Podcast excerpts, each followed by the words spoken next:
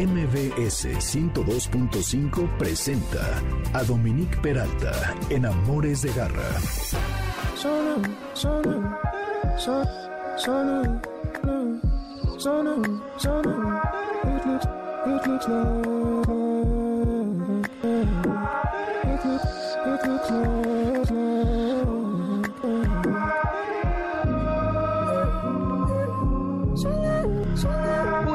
Cosa buenísima es de James Blake y se llama You're Too Precious. Eres demasiado preciado como los gatos que tenemos en nuestras casas y que hoy Amores de Garra tratará acerca de gatos.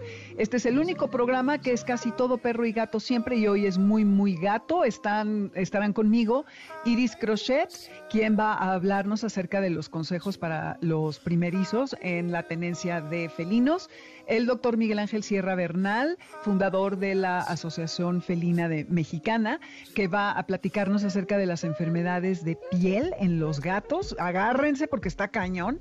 Y Uriel Weiss, el periodista musical que estuvo en Radio Ibero, que ahora está en Spotify y que va a hablarnos acerca de su relación, su percepción de lo que es tener un felino. Soy Dominique Peralta, bienvenidos a Amores de Garra, 102.5 FM. Escríbanme al 5529 18 4582 y en redes estoy en Dominique Peralt y Amores Garra y Amores de Garra en Instagram y Facebook. Estamos en línea o en la aplicación y el lunes vamos a tener el podcast de este programa en Himalaya. Y les tengo un anuncio porque hace unas semanas hice un programa acerca del mega esófago en perros, este padecimiento que ocasiona que regurgiten la comida por un problema en el esófago. Pues les tengo una sorpresa, así que quédense por aquí para que se enteren.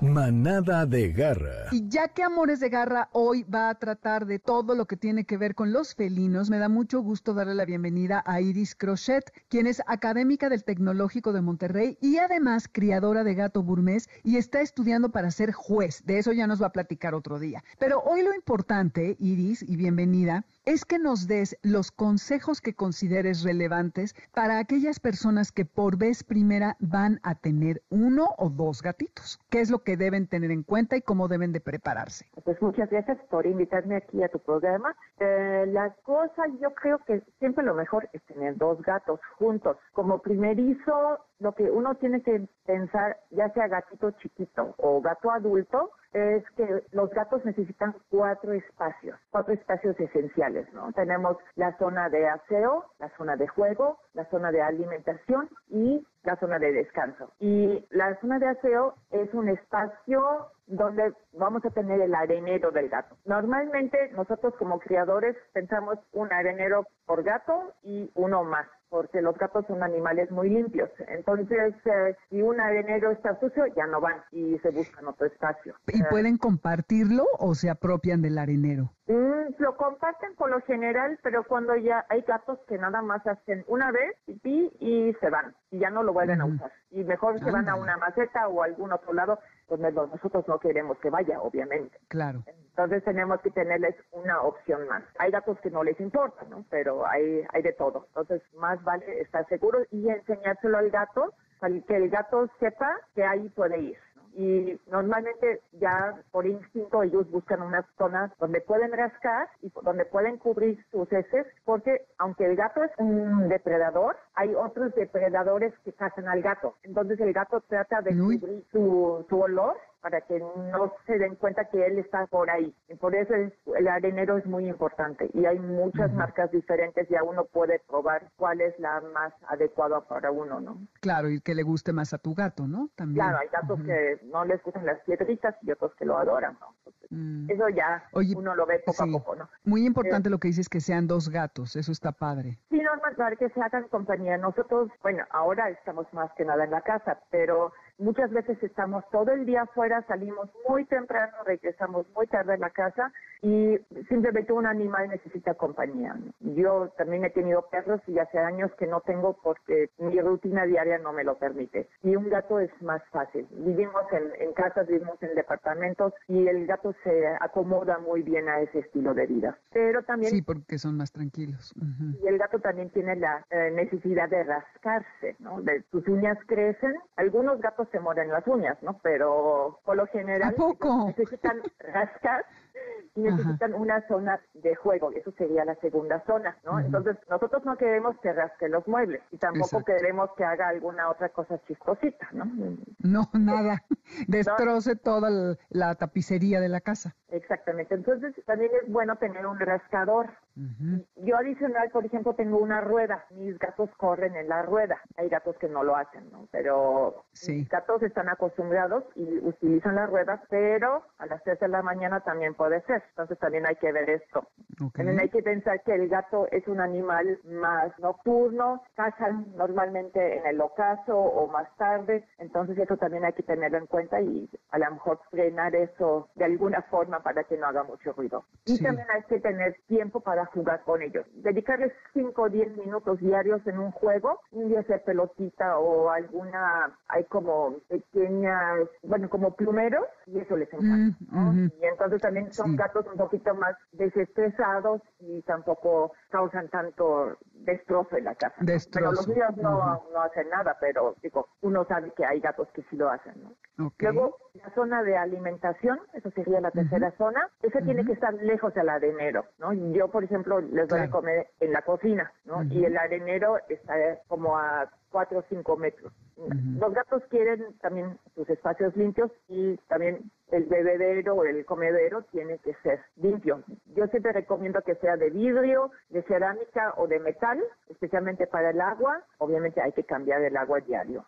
Sí, exacto. ¿Y, la cuarta zona? La cuarta zona es la zona de descanso. Tenemos un gato, bueno, es un animal que duerme 16 horas al día, o descansa por lo menos ese tiempo. Por eso también es una mascota tan práctica para nuestra rutina diaria, porque no se molesta si nosotros no estamos, pero necesita un espacio seguro donde él pueda descansar y si nosotros tenemos niños pequeños, también donde los niños pequeños no lleguen, donde el gato se pueda sentir seguro, porque sabemos que los niños quieren jugar a deshoras, ¿no? Y, lo ven y, ay, sí, el gatito, y quiero jugar. Pero el gato... Y no necesariamente, sí, el gato quiere. Oye, qué buenos consejos, Iris, muchísimas gracias, se nos termina el tiempo, pero pronto vienes otra vez para que conversemos más acerca de gatos y creo que esto va a ser muy útil para todas las personas que recién están incursionando en, este increíble mundo de los felinos. Muchas gracias. No, yo tengo que agradecer. Muchas gracias a ustedes. Vamos y venimos al corte, no se vayan. Esto es el 102.5 FM, Amores de Garra. Yo soy Dominique Peralta y al ritmo de Summer Madness de Cool and the Gang. Miren nada más qué cosa más buena de aquella época.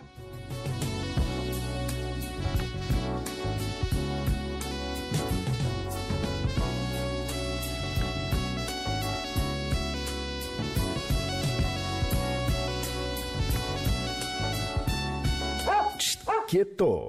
Quédate con nosotros. En un momento regresamos. ¡Suelta! Regresamos.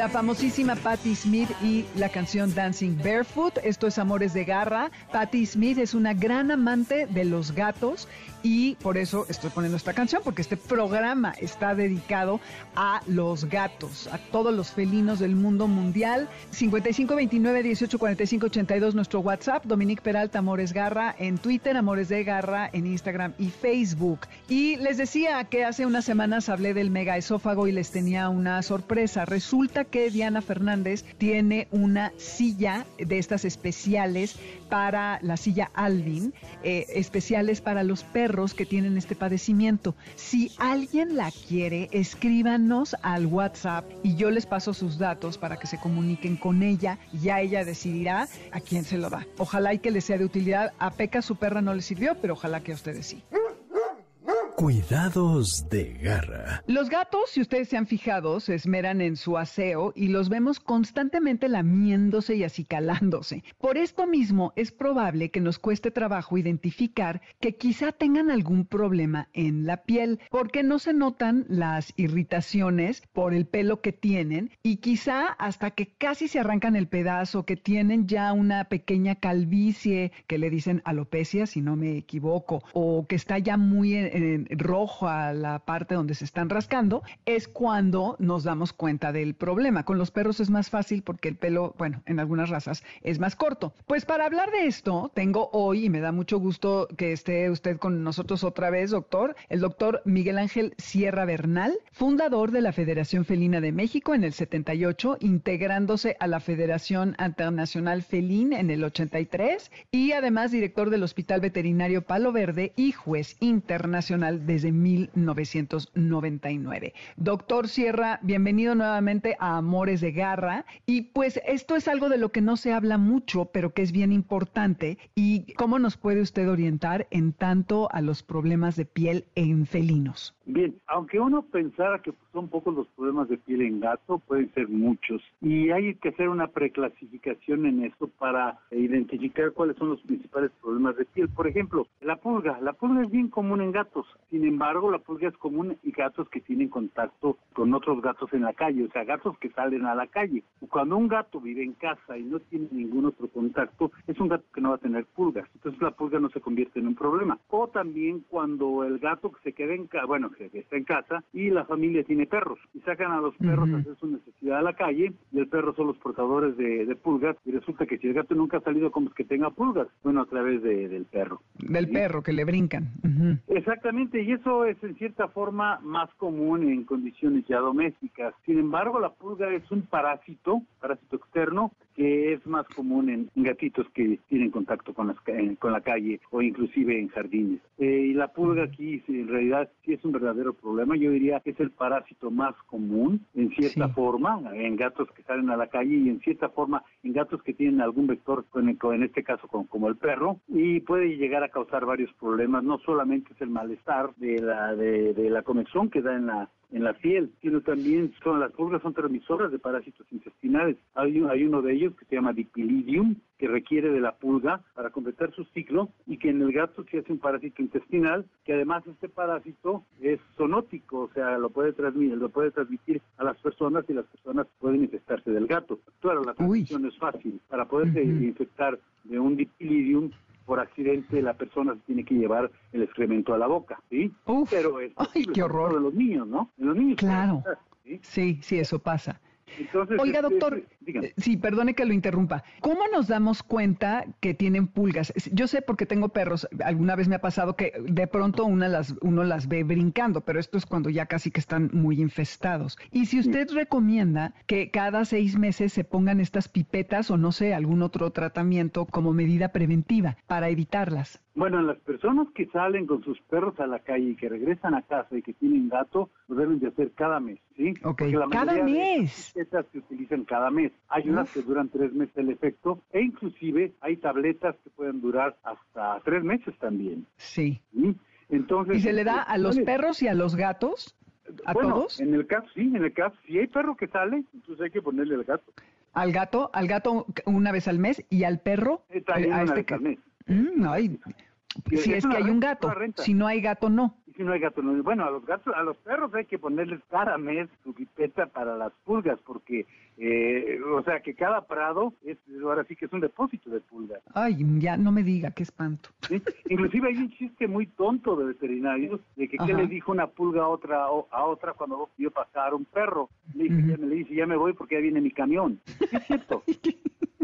Está simpaticísimo. Claro, pues sí. Ni me diga, porque yo no le pongo cada mes las pipetas a mis perras y salgo diario, no una, dos veces al día, imagínese, qué espanto. No, hágalo, hágalo, porque siempre, siempre hay posibilidades.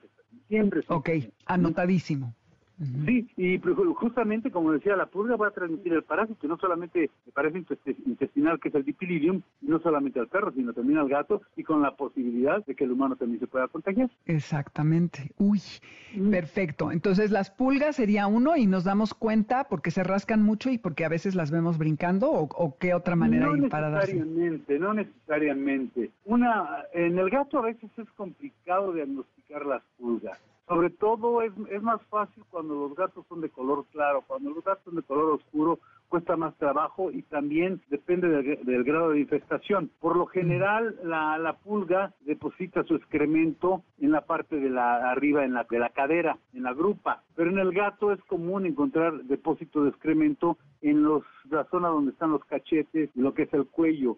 Ahí encuentra uno más fácil el excremento de pulga y muchas veces ni siquiera hay que ver la pulga, simplemente ver un puntito de color café muy muy oscuro, ese es el excremento de la, de la pulga y con eso ya lo da uno como positivo. Cuando tiene uno dudas, lo que hace es con un cepillo de carga que son muy finitos, hacer que la basurita que se colecta en el cuello o bien en el caso de un perro, que en el perro sí es muy común que se deposite el excremento en la zona de la grupa, de la cadera, se pone una hoja de papel, como que se barre el, el pelo y van a caer muchos puntitos en esa hoja de papel y si yo le pongo agua o le pongo alcohol, esos puntitos van a formar un halo rojo. Ok. Así es como uno puede diagnosticar pulgas cuando tiene uno duda. ¿Y ese cepillo se consigue fácilmente en cualquier veterinaria? En, cualquier que tienda de mascotas, se le llamaba, se, llama cepillo de carga, que es cuadradito y tiene unos como fierritos eh, angulados, muy, muy finitos. Ok, mañana voy por el mío. Sí, y, haga la prueba con papel, hace como que barre el pelo y ya con eso se va a dar cuenta si cae puntitos negros. Bueno, hay puntitos negros que pueden ser basura, ¿no? Claro, Pero el, el, puntito negro que forma un halo rojo es puntito de excremento. Ok, ok. Ok. También otro problema que pueden causar las pulgas son las alergias, cuando el individuo es alérgico al piquete de la pulga.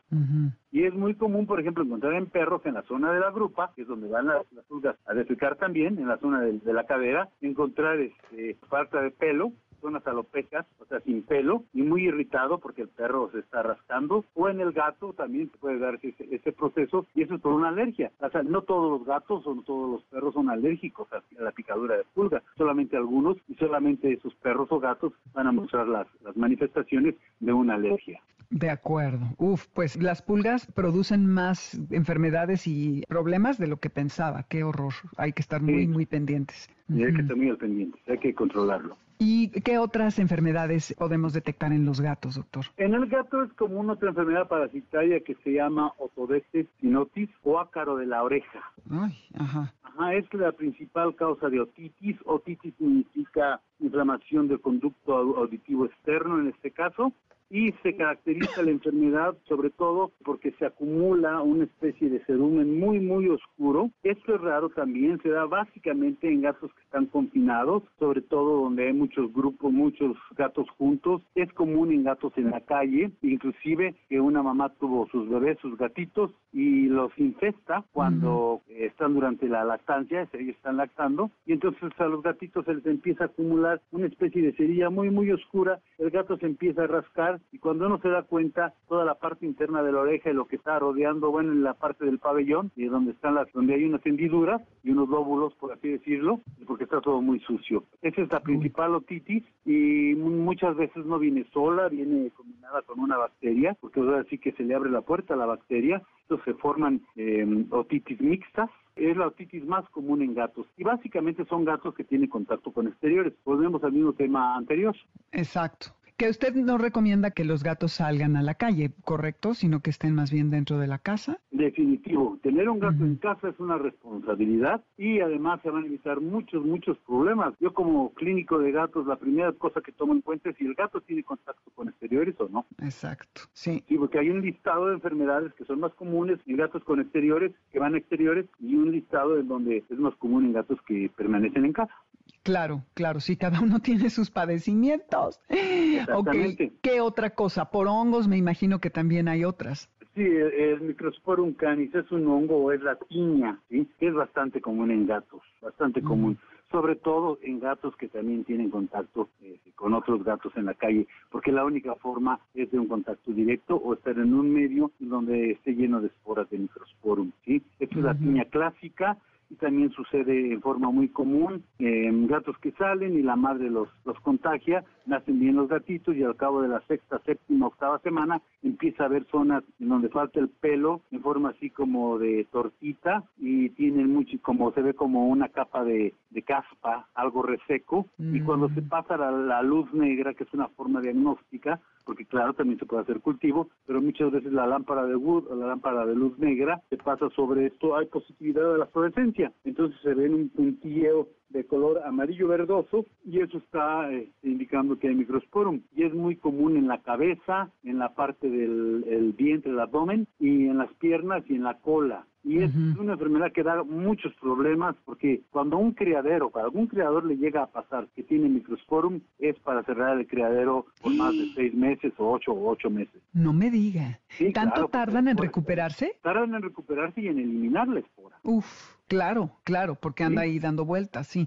Pero esta enfermedad sí se cura, no se controla, se cura. No, sí se cura, perfectamente se cura. La- el, el tratamiento es muy esclavizado y es complicado, pero sin mayor problema se cura. Se elimina. Ah, y además, algo muy importante, se transmite a las personas también. Y es bien común. Uy, ¿y cómo sabe uno que puede tener el microsporum? Bueno, ahí yo yo no podría decirlo bien desde porque esto lo tiene que decir un dermatólogo humano, ¿sí? Ujú, Pero a mí ya claro. me pasó una vez, además me ha pasado dos veces y a mí me ha pasado que en los brazos se me ponen este unas ronchas rojas. Y me he fijado que, por ejemplo, cuando hay un, un gato que diagnostico con microsporum y lo traen niños o personas ya mayores, es mucho más común en niños. Yo he visto muchas manchas en el vientre. Claro, es el dermatólogo humano y lo debe de tratar. Y yo sé que no es gran problema en, en personas y que es perfectamente controlable. De acuerdo, entonces ahora me va a decir algo. Estamos, creo que horrorizados ya todos. Camino a la comida, nunca más le vamos a volver a dar un beso y a restregarnos contra na- ninguna parte del cuerpo de nuestros gatos. Pero sígale, sígale. No, aquí lo que hay que tomar en cuenta es tener, mantenerlos en casa, porque estas enfermedades que le mencioné, tanto la pulga como el, el ácaro de oreja y el Microsporum canis, son enfermedades que se transmiten por contagio directo y más que nada por ese tipo de, de contactos, ¿no? Porque, Claro. por ejemplo, no vamos a tener hongo cuando tenemos a nuestro gato en casa, ni vamos a tener este, ni pulgas ni, ni ácaros. Ahorita, por ejemplo, ya teniendo a nuestro gato en casa, tenemos otro tipo de enfermedades. Por ejemplo, el acné felino. El acné Mm. felino es en cierta forma común y es más común en machos que en hembras y se caracteriza porque en la barbilla del gato se empieza a perder un poco de pelo y empiezan a, a salir como barritos, ¿sí? Ujú. En donde hay pus. Uy, Y eso se llama acné felino, es una enfermedad perfectamente controlado, controlable y es un tipo de seborrea, una seborrea muy localizada, pero es un tanto común en gatos. Son gatos de ¿Y, y, casa. y por qué se da? ¿Si está en casa por exceso de grasa o genético? Por, o exa- qué- o qué? exacto, por exceso de grasa y, y hay cierta predisposición hereditaria y se forman barritos como en las personas. Ok, bueno, esa no suena tan terrorífica. ¿Qué más, doctor? No, para nada. Luego también, por ejemplo, el eh, problema es en la glándula supracaudal del macho, en la cola, en, la- en el dorso de la cola, más o menos como a unos 5 centímetros de la base de la cola, allí hay una glandulita que se llama supracaudal. Esa glándula es natural, la tienen todos los gatos. Su función básicamente está relacionada con identificación y es más común que se dé, esa glándula se puede infectar o se puede inflamar y es más común que se inflame en machos que en hembras y eh, a veces puede causarse un absceso o una infección local, ¿sí? Son gatos que básicamente están en casa y que es más común en gatos completos que en gatos castrados. Ah, ok, ok. Bueno, una razón más para esterilizar al- a los animales, ¿verdad? Sí, Exacto, exactamente. Uy, exacto, raro se da. El mismo acné felino se da mucho, es mucho más raro en animalitos que están operados, que están castrados. ok. Y estas son totalmente curables, no controlables, sino que se curan por completo. Mm, La seborrea es controlable. Acuérdense que en los humanos Mm. pasa lo mismo. Sí, el acné es controlable, exacto. Exacto, es controlable. Ok. ¿Y qué otra, doctor? Ah, los gatos tienen también los perros, dos saquitos alrededor del ano, dos bolsitas Ajá, que ayudan en la misma lubricación del excremento y que en ciertas especies se utilizan como defensa, por ejemplo en los zorrillos. Los zorrillos levantan la cola y para mm. defenderse exprimen unos sacos que se llaman sacos anales y con eso alejan a su presa con el aroma tan feo. Bueno, los gatos lo tienen y es un, un remanente que desde hace mucho tiempo y que realmente ya no tienen funciones tan tan básicas más que locales y que sí son como tienen un ducto que va hacia, hacia lo que es el ano, hay veces que se taponea ese ducto o tubito y cuando se tapa se empiezan a llenar y cuando se llenan se pueden infectar y entonces podemos tener problemas de abscesos en sacos anales. Esto de, de estos sacos que tienen en el ano, ¿hay que llevarlos a que se los expriman? Al veterinario? Sí, se lo puede este, exprimir el veterinario en una visita de rutina, ¿sí? si no durante el baño, cuando el gato se baña, porque es bueno bañar a los gatos, se exprimen los sacos anales. Hay, hay técnicas para exprimirlos, inclusive se puede checar en, internet, hay tutoriales en el cual se exprimen los sacos anales y por ejemplo cuando un gato lo lleva en estética, el gato ya de cajón sale con sus sacos anales exprimidos, como pasa este, como el, con el perro, exactamente igual. De acuerdo. Ah, eso está muy bien. ¿Y con qué frecuencia recomienda usted bañar a los gatos? Dependiendo si son de pelo largo, pelo corto o semilargo, e inclusive sin pelo porque los gatos de pelo largo hay que bañarlos por lo menos una vez, más que nada para evitar que se, que se enreden y que la grasa esté bien distribuida en todo el pelo. Los de pelo corto se puede hacer cada mes y medio, dos meses. Los de pelo semilargo entre mes y dos meses también. Y los que se tienen que bañar más son los gatos sin pelo. Hay varias razas de gatos sin pelo. Y estas razas acumulan su grasa normal que despiden las glándulas sobre la piel y esa grasita que despiden atrae al polvo del medio ambiente y se hacen como si fueran plastas de mugre. Mm, Entonces, quien, tiene un gato sin pelo piensa que, no le va a dar problemas, no, hay que estar bañando cada semana. Claro, es como lavarse las manos. Con eso evita problemas de piel justo por acumulación de polvo y de grasa sobre la piel. De acuerdo. Bueno, pues ya escucharon, Garra Escuchas. Hay que no dejar salir a los gatos, bañarlos con la frecuencia que nos señala y tener todos los cuidados pertinentes para evitar problemas. Y para terminar, doctor Sierra, una Garra Escucha nos hizo una pregunta que ahora va a usted a escuchar y quiero ver si usted me puede orientar para que ella sepa qué hacer. Claro. Hola, Dominique. Ah, soy Mónica Flores y te quiero eh, comentar que tengo bueno, tengo dos gatos, pero uno de ellos, a partir de que vinieron a hacer una remodelación a mi casa, este, y como los trabajadores usaron el baño donde está su arena, decidió ya no ir al baño en su arena y se hace eh, del baño en diferentes partes de la casa y quiero ver si alguno de tus expertos me puede ayudar este, para poderlo, eh, para que pueda volver a regresar a su arena. Bien, el, esto de, eliminación en lugares atípicos puede corresponder básicamente a procesos de estrés o procesos de jerarquía. Cuando hay dos gatos empieza a haber jerarquía y muchas veces diferencias entre ellos hacen que se haga el marcaje. Para comenzar, aquí hay que ver si los gatos están completos o están castrados. Los gatos que están completos son más dominantes. Hay a veces los del macho es más dominante que la hembra, a veces la hembra pero eh, estos lo primero que hay que hacer es tenerlos castrados. Luego eh, existen otros medios que son ferormonas, que son unas sustancias, sobre todo feromonas del cuello, que se venden en forma en las tiendas de mascotas y que son, eh, son feromonas artificiales y que el gato las huele cuando se, con difusores que se conectan a la corriente eléctrica, se difunden las feromonas y eso hace que el gato crea que se está oliendo y hace que haya menos marcaje y hay otro tipo de marcajes como son las uñas, eh, o sea, rasguñar, como es la popó, ese tipo de, cosas, ¿no? Ok, entonces tiene que revisar en qué condición están y atender a eso.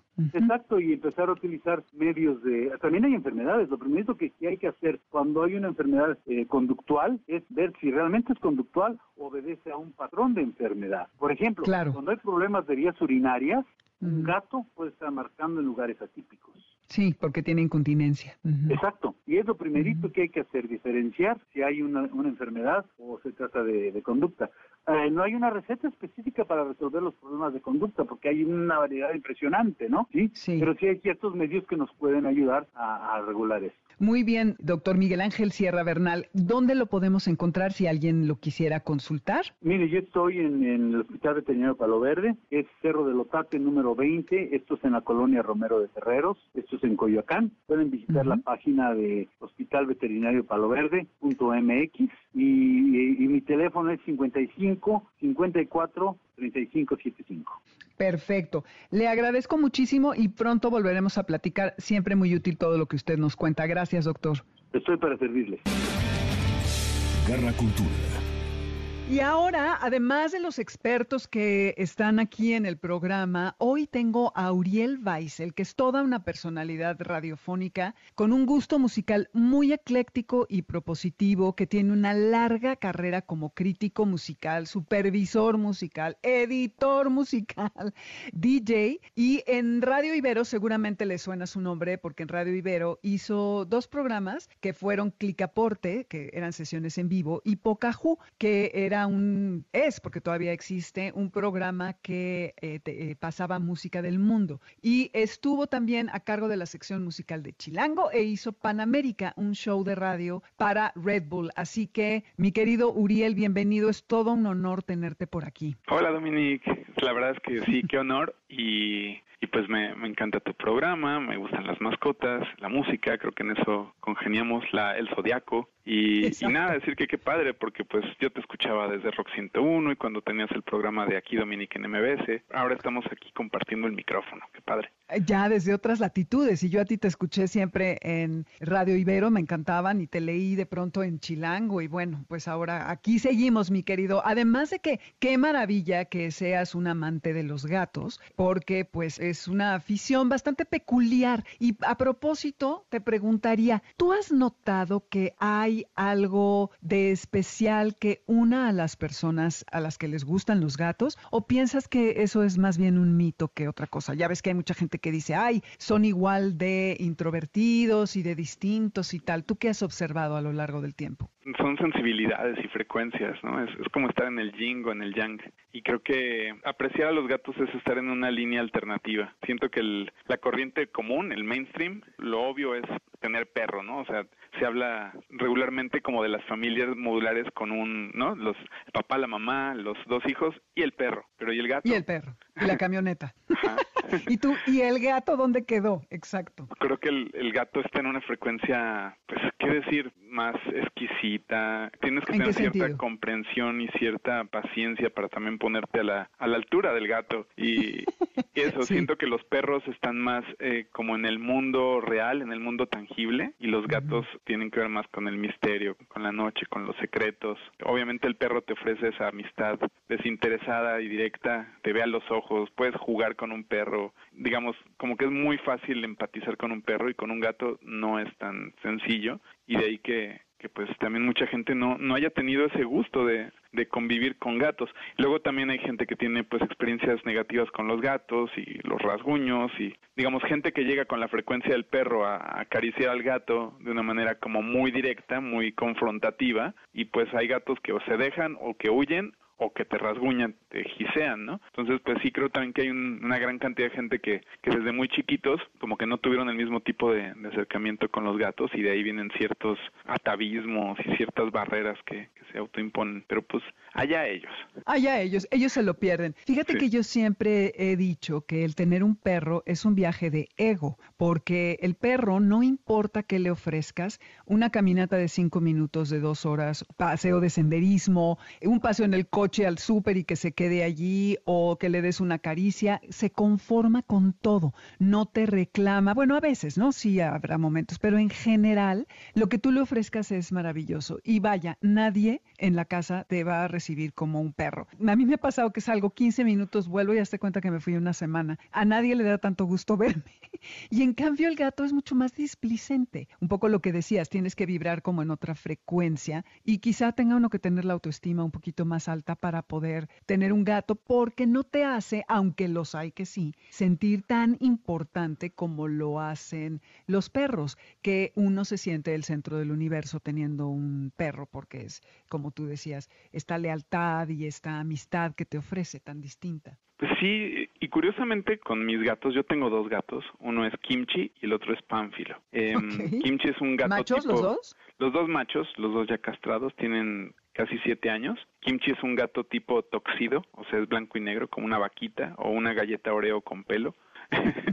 y se me antojó maldito ¿Sí? y, y, toxido porque es así porque siempre está vestido elegante elegantemente como de toxido como de frac porque es blanco y negro y el otro es pánfilo que es un gato tabi como rayadito en gris y café y la verdad, bueno, de por sí teníamos muy buen entendimiento, pero obviamente en este encierro, en esta cuarentena prolongada, ha habido una convivencia muy intensa que normalmente pues se cortaba por ir al trabajo y regresábamos, ¿no? Pero ahora estamos día y noche juntos, o sea, aquí tengo en este momento a Kimchi junto a mí, sentado en su cobijita terciopelada color vino, muy elegante, hecho ah. rosquita, y aquí le gusta estar conmigo escuchando música mientras trabajo, mientras tengo llamadas. Pánfilo es un poco más esquivo, como que él decide de día estar como más guardado y de noche patrulla la casa tanto por seres reales como por fantasmas. Pero lo que a donde iba es que tenemos rutinas, o sea, de entrada los gatos también te siguen por la casa, también buscan compañía y van rotando. Si estás en la cocina, pues obviamente a ellos les interesa ver qué les cae. Si estás viendo la tele, les interesa el silloncito y el calor. Si estamos en la oficina, pues les gusta también escuchar el barullo. Y con Kimchi en particular hay rutinas muy marcadas, como subir a la azotea en la mañana,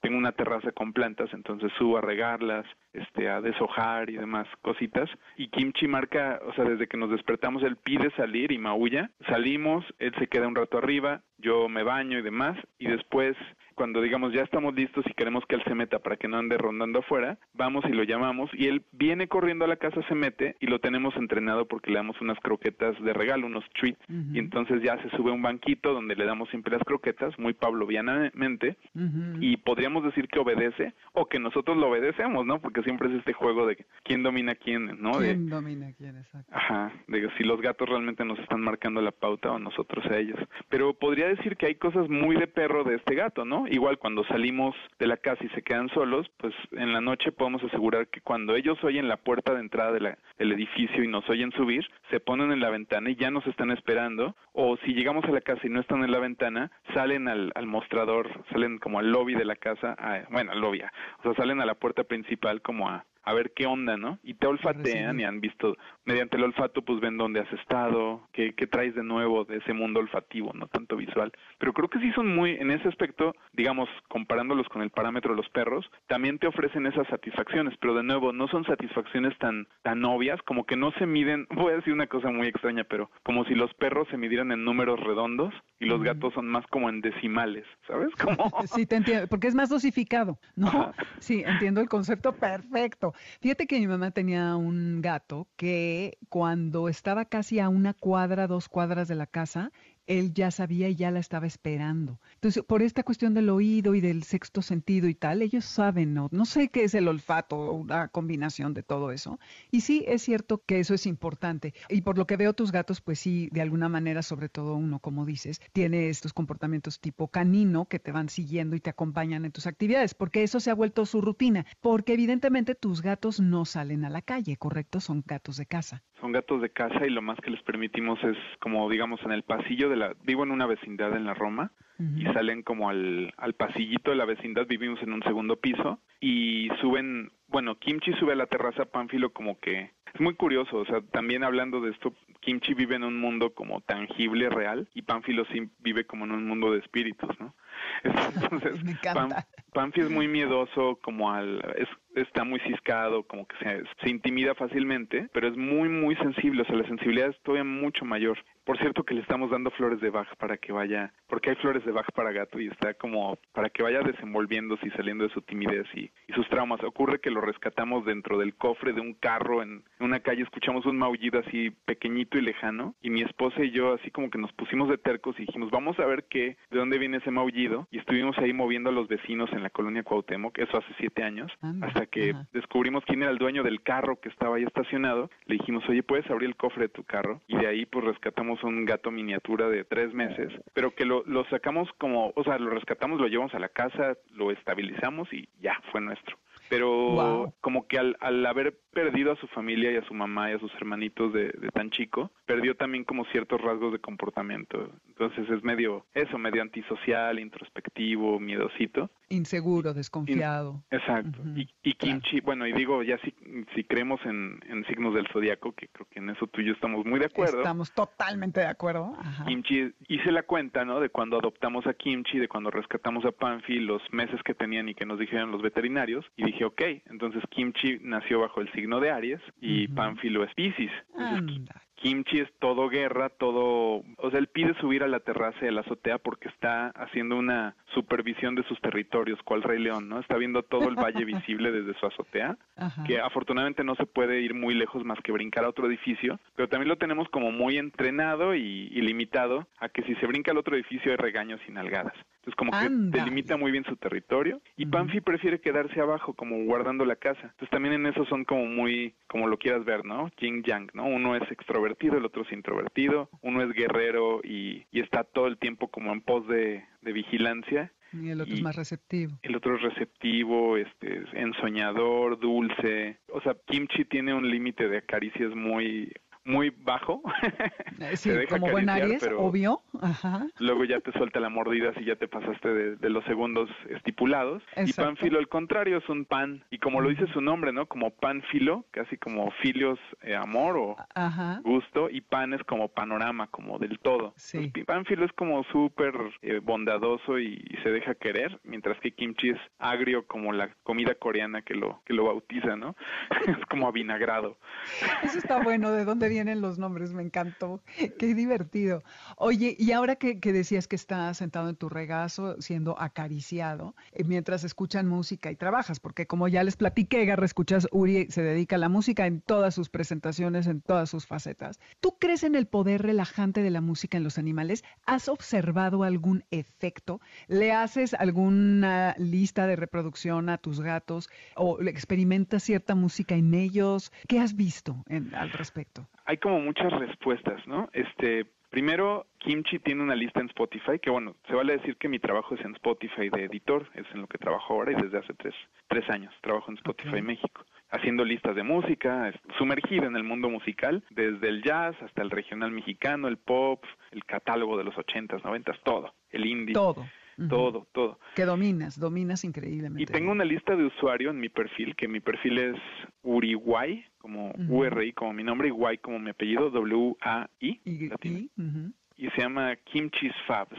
como las favoritas de Kimchi. Y sale una foto de Kimchi dominándome, o sea, bueno, más bien es como Kimchi trepado en mi hombro, como si fuera un dictador latinoamericano y yo, yo viendo al horizonte, pero Kimchi se ve más poderoso que yo. Claro. Y bueno, Kimchi's Fabs es un playlist que tiene como música exótica del siglo pasado, como rarezas justo de música del mundo, jazz viejito de los 30, música rusa, boleros rusos, música Bollywood. O sea, yo pensaría que en el personaje de este aristogato, de este Kimchi, que es un es como bastante especial, si él tuviera gustos musicales sería como este super yo mío, que al final yo soy el que le está haciendo la música, pero está escuchando como una una música totalmente inencontrable, rara, polvosa, ¿sabes? Como de discos de vinil encontrados en ventas de garage y que te encuentras joyas. Entonces como que querría pensar que su gusto es la la creme de la creme, ¿no? La exquisitez de la extravagancia. Esos tesoros que no están al alcance de todos. Nada, ¿sabes? Así, pero como un libro mágico perdido en una biblioteca que te encuentras caminando a la medianoche en, una, en un callejón de Montmartre.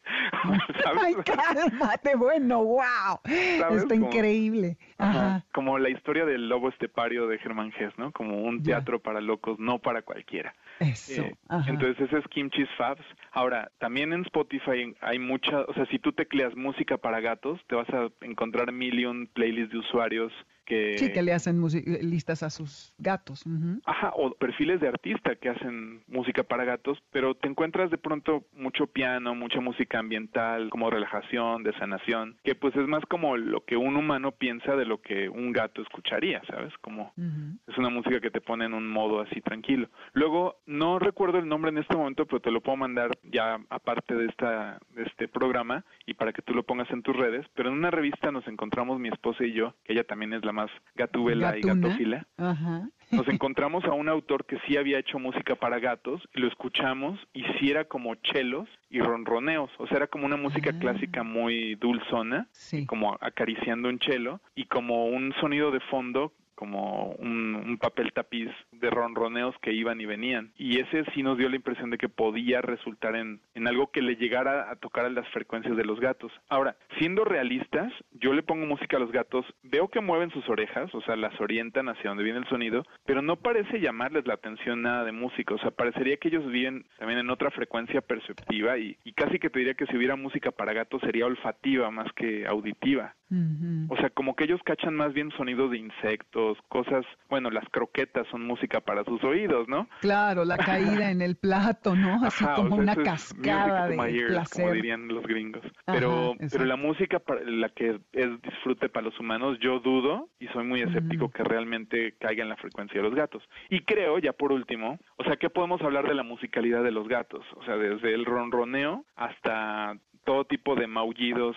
los gatos son, o sea, quien piense que solo hay un miau y que hay muchos tipos de waf, de perros, pues no, o sea, creo que maullidos hay también una gama tremenda y nosotros ya de vivir siete años con gatos podemos distinguir y cada vez sabemos leer mejor como qué es lo que dice cada maullido. Desde el maullido de cuando ven un mosquito, que es un maullido breve, el maullido cuando te traen una presa a casa, el maullido de, de un reclamo de que quieren comida que les abras la puerta, como un imperativo. Este, hay maullidos como que te dicen, ¿qué onda, no? Hay veces que llego al cuarto y está kimchi enroscado o pánfilo y te voltean a ver y nada más te hacen con la cara así como, ¿qué onda? Y te dicen un miau también breve. Y bueno, los miaus de, de la... Estos, ah, tienen una palabra en inglés, pero cuando los gatos están como en la noche llamando a los otros, es más como un mamá mau, ¿sabes? Como, sí, como que hacen un... Aquí estoy, vengan muchachos. Ajá.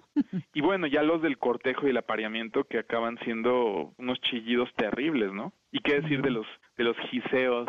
O sea, es cuando los gatos te muestran que están más cerca de, de los reptiles que de los mamíferos. Exacto, y que no ah, están muy ya aquí Aura, que está conmigo, descubrió, eh, se puso a investigar el nombre del, del artista que hace música para gatos. Ajá. Se llama David, como David, Teye. Se escribe T de tarántula, E de Enrique, y latina, E de Enrique. Teye. Music for Cats. Y está en Spotify. David, Teye, Music for Cats. Ok, sí, sí, sí. Gracias, Aura. Sí, gracias, Aura. Exactamente. ah, ok, la vamos a checar. Es más, voy a poner una alguna pieza de este artista para amenizar esta, eh, este programa. Que bueno, no puedo ponerla toda completa, pero un pedacito lo ponemos para terminar. Ay, te iba a decir algo, perdón. Yo creo que el estereotipo también de los gatos, y quizás se lo debemos a los aristogatos o a este tema como de que a la gente que le gustaba el jazz en el siglo XX le decían cats, ¿no? Como swinging cats. o jazz cats. O sea, los gatos son muy decorativos, ¿no? mucho más que los perros, aunque hay perros y perras muy guapos y guapas. Pero creo que un gato a todo momento es escultural, o sea, ¿no? Son, ¿qué, qué puedo decir de la, del porte y del, del garbo de un gato? A todo momento están peinados, perfectos, impecables, bañados. Veo, hay gatos callejeros, ¿no? Pero Aún así, ¿eh? Son hermosísimos. Estéticamente superan a los perros, yo creo. Sí, bueno, sí. Hay de perros a perros, ¿no? Pero, bueno, sí. Pero lo que tienen los gatos es que sí, como que la belleza es muy estandarizada. Y algo chistoso es que todos traen el mismo software. O sea, todos los gatos se lamen igual, se bañan igual, caminan igual, bajan, trepan. O sea, en cambio los, los perros pues hay de muchos tamaños y formas y gatos también, pero los domésticos en, en general están muy estandarizados. Entonces, como que de un gato siempre puedes esperar los mismos movimientos. Y a lo que iba con esto es que combinan muy bien, o sea, si te gusta incluso el interiorismo o la sofisticación doméstica, pues siempre que haya un gato y que le pongas música va a parecer que le va bien. Entonces el estereotipo es de que los gatos les gusta el jazz, o más bien es que el jazz se escucha mejor si hay un gato parado o sentado junto a las bocinas o en el sillón, ¿no? Pero en general puedes poner cualquier música y siempre un gato, cuando lo volteas a ver, dices, esto es perfecto. es, es una, una cuestión muy armónica dentro del entorno doméstico. Sí, su ecuanimidad es como muy, inspira muchísimo, ¿no? Qué bárbaro. Son unos animales casi perfectos en todo y pues es un mundo muy misterioso, sobre todo para a los que nos gustan los perros, que bien nos has descrito, mi querido Uri. Oye, bueno, ya casi vamos a terminar, pero ¿cuál sería tu consejo en dos minutos? Ahorita Iris nos eh, ha contado al respecto, pero ¿cuál sería tu consejo para los novatos que van a tener un gato? Eh, las tres cosas, cinco cosas que cualquiera que va a iniciar una vida con un gato debe de saber. Wow, ¿cómo empezar con un gato? Eh, luego te, recomiendo que entrevistes a mi esposa porque era, era antigato y cuando, cuando adoptamos a Kimchi primero y luego a Panfi, ella se leyó un montón de libros antes de, de, adoptarlos y creo que eso ayudó muchísimo. Pues qué decir, lo que siempre se dice, este, son, la cola te dice mucho, ¿no? La cola hacia arriba es curiosidad, la cola erizada es pues enojo, la cola hacia abajo es cautela, la cola moviéndose, al contrario de los perros, esto es bien importante, en un perro la cola moviéndose agitada es alegría, es no, felicidad absoluta. Casi siempre. Ajá. Y en un gato es, o sea, si empiezas a acariciar a un gato y sobre todo si es un gato ajeno, obvio primero ponle la mano cerca de la nariz para que te huela y deja que el gato sea el que se acerque a ti, porque si tú lo empiezas a acariciar y lo estás invadiendo y checa la cola siempre, porque si la cola se empieza a agitar es un déjame como tarjeta amarilla hasta que la tarjeta roja es el zarpazo y el zarpazo siempre va a ser más rápido que, ah, una la reacción humana. claro. Y el otro consejo que puedo rápido antes de que se acaben los dos minutos es si tienes un gato y vas a traer otro gato, o si tienes un perro y vas a traer un gato, o sea, cualquier cambio, cualquier novedad en el entorno, los gatos son todavía más territoriales que los perros. Además que a los gatos les gustan mucho las alturas, o sea, les gusta que una casa tenga muchos niveles para poder trepar, vigilar, o sea, brincar está en su esencia, ¿no? Y si un gato no brinca y trepa, pues engorda. El santuario, es lo único que quiero decir, o sea, si tú traes a dos gatos, a un gato nuevo, a un entorno donde hay otro gato ya dominante, antes de juntarlos y qué bonito y tomarles la foto, tienes que tener un protocolo casi kosher de separarlos durante más de un mes e irlos integrando poco a poco a partir de olores, o sea, dejas que una ropa, un calcetín, una toalla impregnada del olor de uno, el otro la huela sin que se vean, o sea, puerta cerrada. Luego cruzas esas mismas ropas, luego los puedes dejar verse pero con una barrera intermedia y lo importante es darle de comer a los dos al mismo tiempo o a los tres para que entiendan que la comida no está comprometida en la presencia del otro, o sea, que no es competencia, sino que es, si bien no aliado porque un gato no, nunca, nunca, nunca se va a aliar como un perro logra hacerlo en manada, al menos el gato va a entender que el otro gato no le va a robar su comida. Entonces, los santuarios son importantísimos el momento de incorporar nuevas nuevas adiciones. Nuevos miembros a la familia. Oye, pues están buenísimos y siempre es importante escuchar no solamente de los expertos, sino de la gente que tiene a, estos animales y que ha aprendido a lo largo de la convivencia con ellos. Ya entrevistaré a Aura, mi querido Uriel Weissel, gracias por esta entrevista. Espero vengas a conversar más aquí a Amores de Garra y pues mientras tanto te abrazo y agradezco. Cuando quieras, Dominique, qué chido y qué honor y qué padre programa. Y así terminamos en Amores de Garra. Viene que ruede la rueda con Lalo Jiménez. Esto que estamos escuchando es Cosmos Air de David Tay, este músico que nos acaba de recomendar Uriel Weissel. Y en nombre del equipo de Amores de Garra los saludamos Alberto Aldama, Ricardo Cigarroa, Karen Pérez, Moisés Salcedo, Adriana Cristina Pineda y Ernesto Montoya en los controles. Yo soy Dominique Peralta, nos escuchamos la próxima semana de 2 a 3 de la tarde y que tengan un buen resto de sábado con muchos miau, miau, miau, miau, miau. Adiós.